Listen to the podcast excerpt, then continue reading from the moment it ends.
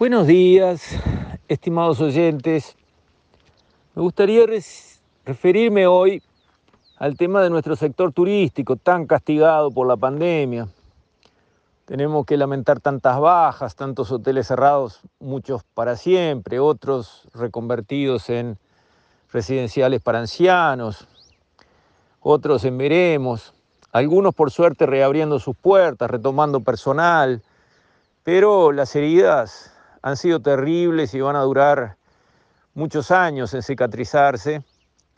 Y desde ese punto de vista, tanto restaurantes como agencias de viajes, empresas de transportes de turistas, hoteles, han sido masacrados por esta pandemia, que fue muy rápida, que fue muy profunda, que es muy duradera.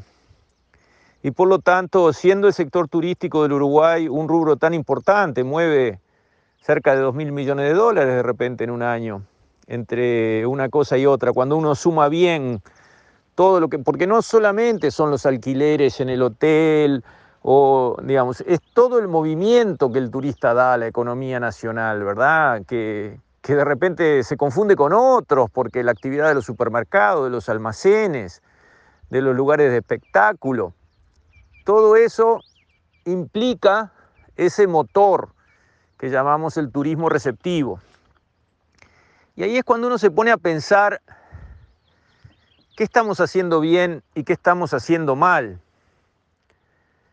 Yo creo que hay muchas cosas que estamos haciendo mal en materia de turismo.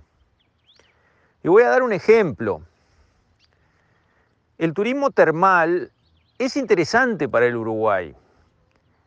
Es en contraestación con respecto a lo que corresponde con sol y playa, donde tenemos un punto muy fuerte, toda la costa oceánica, las playas de los grandes ríos, todo eso en verano produce muy bien, es un motor potente para el Uruguay y está encaminado y rinde lo suyo y seguramente puede dar muchísimo más. Pero, ¿qué nos da ese motor en mayo? Sí, algunas personas se ponen dos bufandas, una capucha, una campera polar y salen a caminar, a caminar por el borde de la playa, pero es lo mismo que caminar en un parque.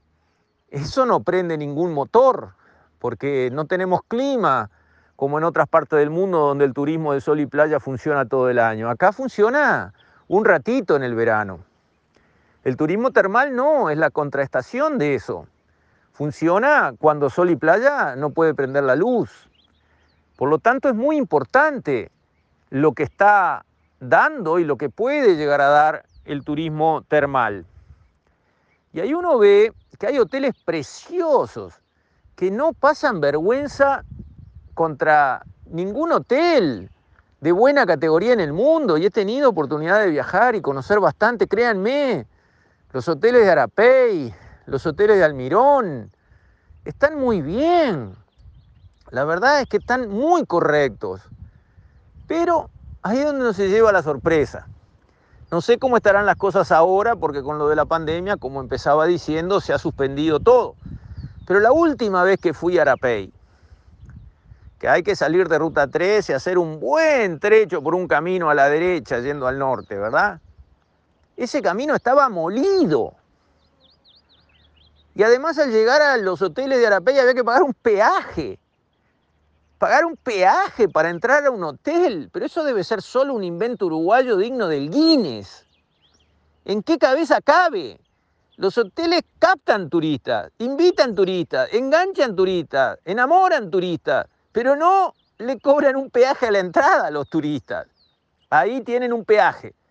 Bueno, si era un peaje para tener el camino de acceso, que son unos cuantos kilómetros, como un billar, para que usted vaya en una patineta rodando si quiere y no encuentre una piedrita que le moleste, uno diría, qué cosa, ¿no? Pero hasta ahí, no.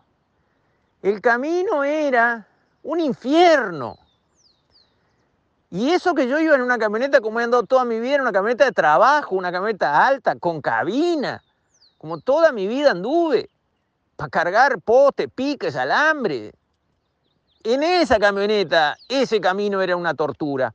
Imagínese usted como turista que va a un hotel cinco estrellas y va con su BMW o con su Mercedes chatito o con un auto de alta gama y tiene que pasar por ese camino arrastrando la panza en cuanto badén y pozo y piedra que hay.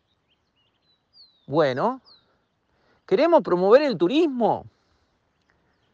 Y el Ministerio de Turismo no puede hacer un acuerdo con la Intendencia y con el Ministerio de Transporte para tener asfaltada la llegada a los hoteles principales del país. Pero no, tenemos Ministerio de Turismo, con ministro de Turismo, con su secretario de Turismo, con director nacional de Turismo, que tiene que recorrer todo el país y mirar qué se puede hacer para mejorar el turismo en el país.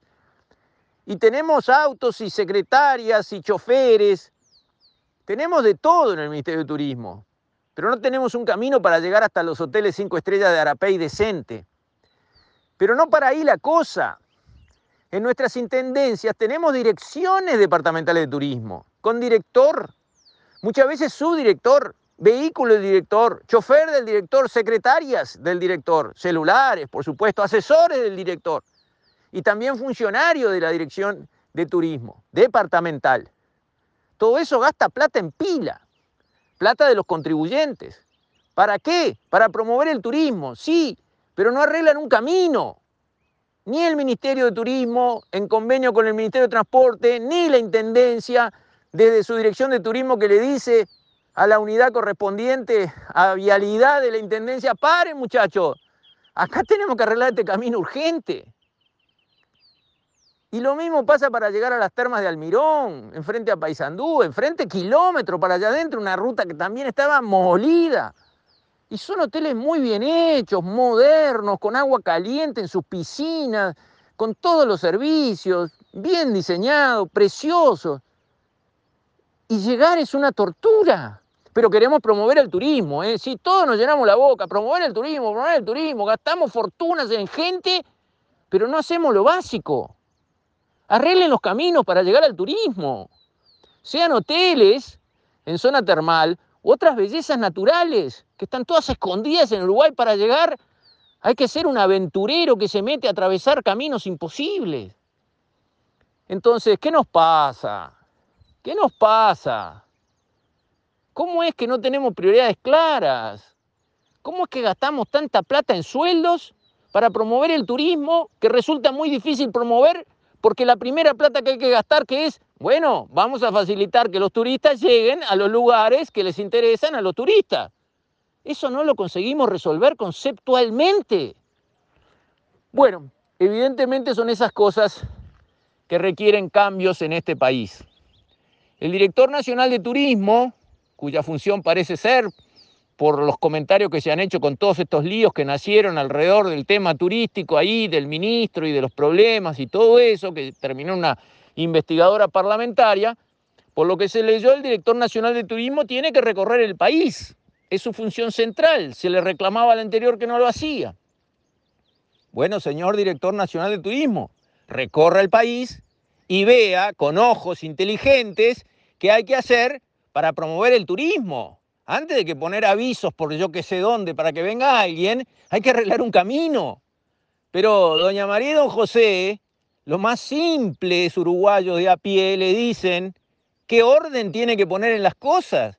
No se puede llamar a turistas del fin del mundo para que vengan y rompan un auto para ir a un hotel. Así no es en el mundo. Estos caminos laterales de las grandes rutas, en el mundo están todos asfaltados. Vaya a Europa, vaya a Estados Unidos. Están todos asfaltados, no son del ancho de una ruta nacional. No están todos pintados y señalizados como una ruta nacional. Están asfaltados. Y uno circula tranquilo, sin caerse en pozos, sin pegar piedras y romper parabrisas. Asfaltados. Esos kilómetros decisivos están todos asfaltados en el mundo entero. Y acá, y acá llevamos décadas hablando, décadas hablando y gastando plata en hablar. Y no tenemos los temas básicos de la infraestructura, que es el primer eslabón, es el peldaño en el que hacemos pie, donde estribamos para ir a lo demás, la infraestructura. Si no podemos llegar, si la gente tiene ganas de dar vuelta, irse al diablo antes de seguir por esos caminos espantosos, ¿Quién puede hablar de promover el turismo? Por favor. Entonces hago un llamado para que las cosas encuentren prioridades. El primer peso hay que gastarlo en la prioridad número uno, el segundo peso en la prioridad número dos y no al revés. Esto está todo al revés. Entonces, está muy bien hablar del turismo. Es bueno darle atención al turismo ahora que ha sufrido tanto, pero vamos a empezar a poner cabeza y a ordenar las prioridades. Con esto, estimados oyentes, me despido. Hasta mañana, si Dios quiere.